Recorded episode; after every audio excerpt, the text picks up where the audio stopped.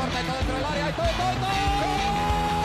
Siniesta la pide Deco, intenta meter y lo hace bien para Larso, la deja para todo, todo, todo, todo, todo. No puede apoyarse Juli, que balón acaba de meter para allá. Valenti, Valenti. ¡Gol! Corta de Neymar, la pone por dentro Andrés. Andrés la juega. ¡Qué golazo! ¡Qué gol! Sí, un regate. Mira el segundo el disparo. El rechace tiene que llegar. ¡Gol! Del Barcelona.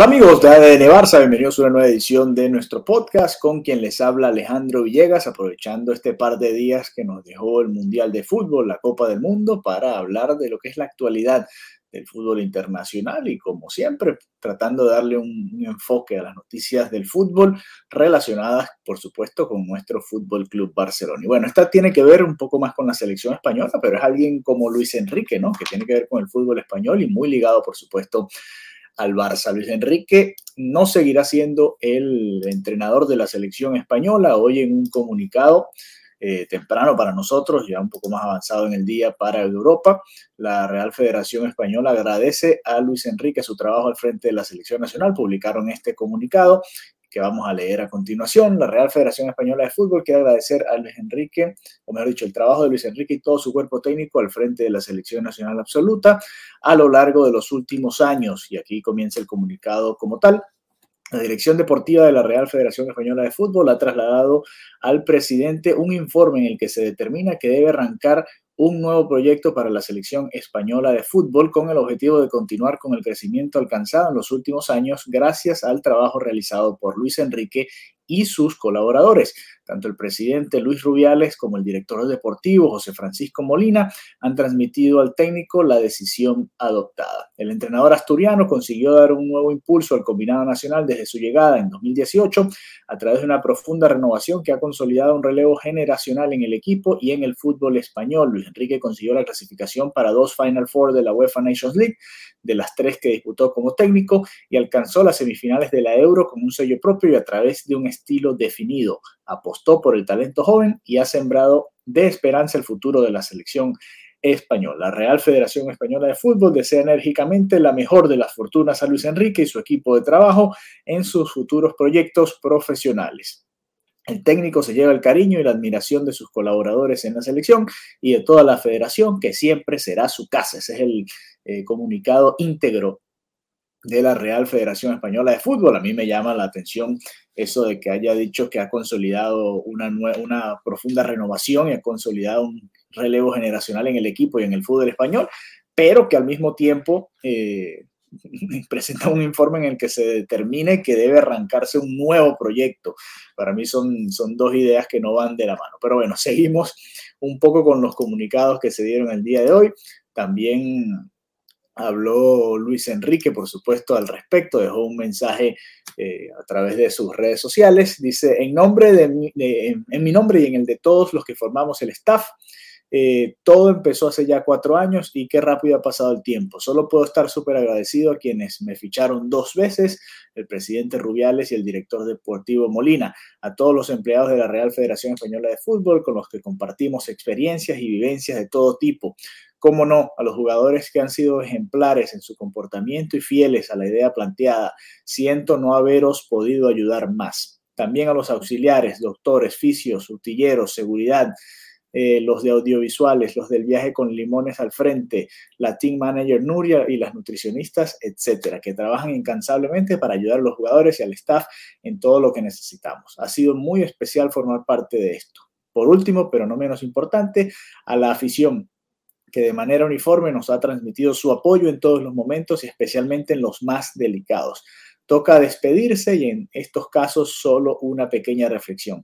Lo que necesita la selección es apoyo, y hace énfasis en esta palabra con letras mayúsculas todas, eh, en todo su significado para que Luis de la Fuente, que es el próximo entrenador que fue anunciado, consiga todo lo que se proponga. Vamos España, hasta siempre, gracias Luis Enrique Martínez. Eh, bueno, y así termina su, su, carta de despedida Luis Enrique de este eh, momento, ¿no? esta oportunidad que le permitió la Real Federación Española de Fútbol. Incluso, bueno, después de lo que sucedió en su vida personal, le volvieron a dar eh, la oportunidad para eh, volver a tomar la dirección deportiva del equipo. Después se hizo oficial que el propio José Francisco Molina, y aquí es donde siguen las, las contradicciones, en mi opinión, dice José, según esto, ¿no?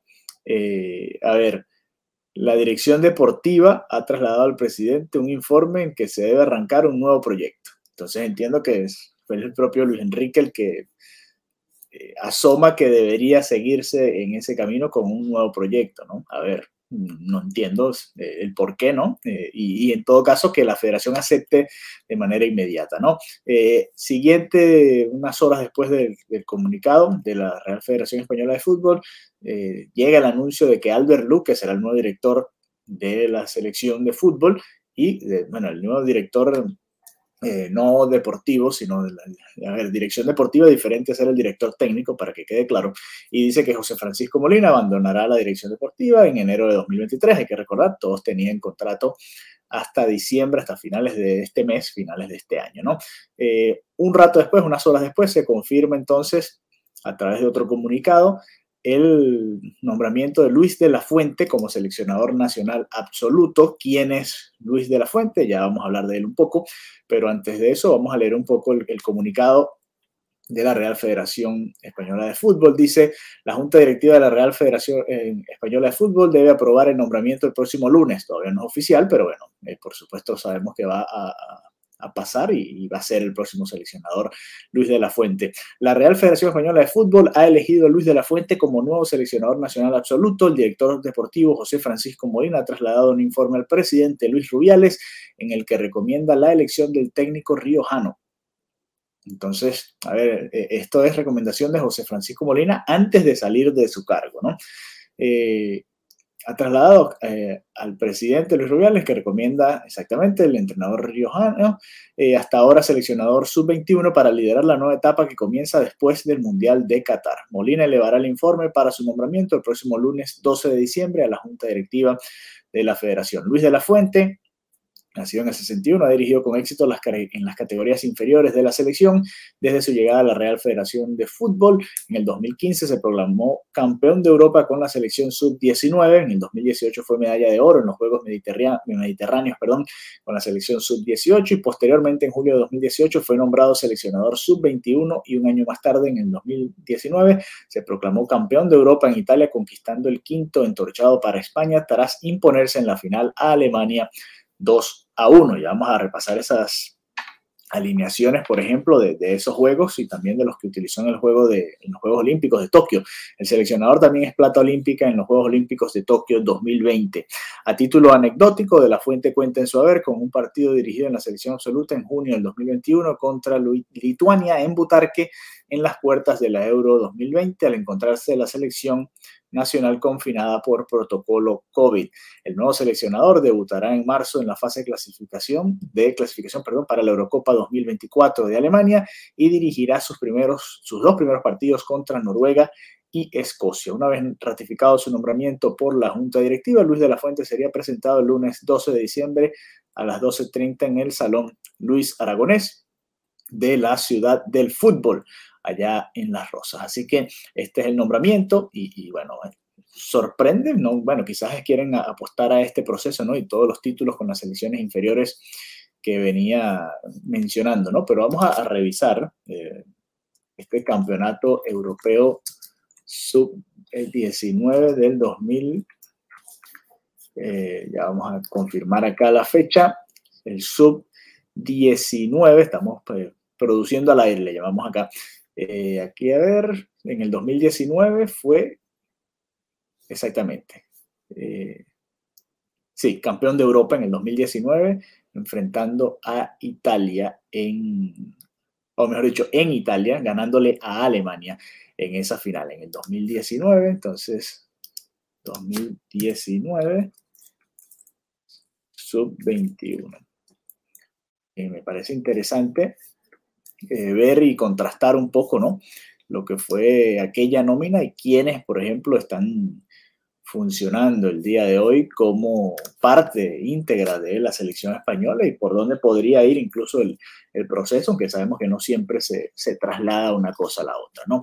Eh, veamos, el 11 titular de esa final, el 11 que terminó ganando ese torneo, vamos a revisarlo rápidamente. Por ejemplo, había nombres como Dani Ceballos, Borja Mayoral, Miquel Oyerzábal, Fabián Ruiz, nombres que conocemos de, porque bueno, disputan la eh, Liga Española, por supuesto, y, bueno, creo que los hemos visto bastante en, los últimos años, son algunos de los nombres que puedo ver por acá. Eh, a ver, la última convocatoria, esta es el periodo de clasificación, esta es otra selección, ¿no? Esta es la que es la sub-21 actual, en la que hay nombres como Nico Williams, que Brian Hill, eh, por nombrar a un par, ¿no? También estaba por ahí eh, Valde, que estuvo, pero se tuvo que venir luego a la selección mayor, ¿no? Por hablar de algunos nombres que podrían estar apareciendo, quizás o no, en la próxima eh, convocatoria, ¿no? Del pues, nuevo seleccionador de la eh, España. A ver, aquí está. El, el 11 que se usó en la final España-Alemania. Por ejemplo, de los alemanes no veo ninguno.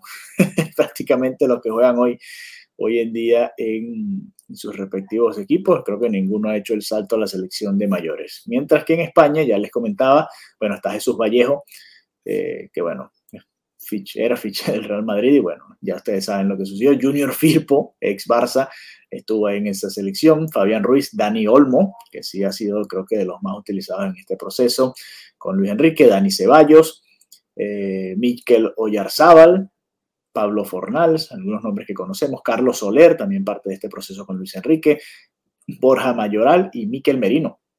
Nombres interesantes que ganaron ese torneo y bueno, varios de ellos que quizás no, han seguido en la misma línea y no, se han ganado la opción de participar. ¿no? Pero más allá de eso, eh, bueno, la salida de Luis Enrique, en mi opinión, quizás un poco precipitada. Entiendo que el golpe del Mundial haya sido muy fuerte para los españoles, que por supuesto es un fracaso y lo, creo que lo dije acá hace un par de días en el otro episodio y lo vuelvo a repetir.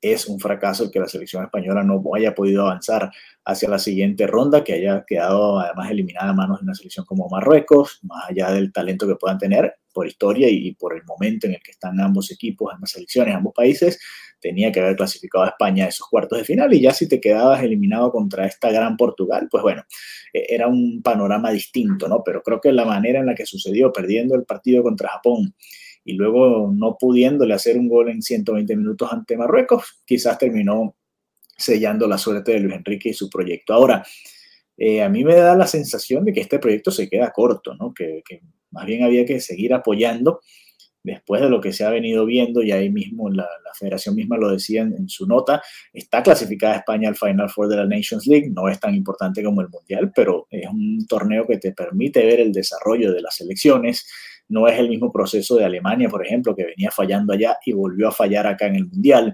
y, sin embargo ellos sí creyeron en Flick y, y le siguieron dando la oportunidad a Flick para que siga desarrollando ese proyecto en Alemania creo que es un poco la diferencia, ¿no?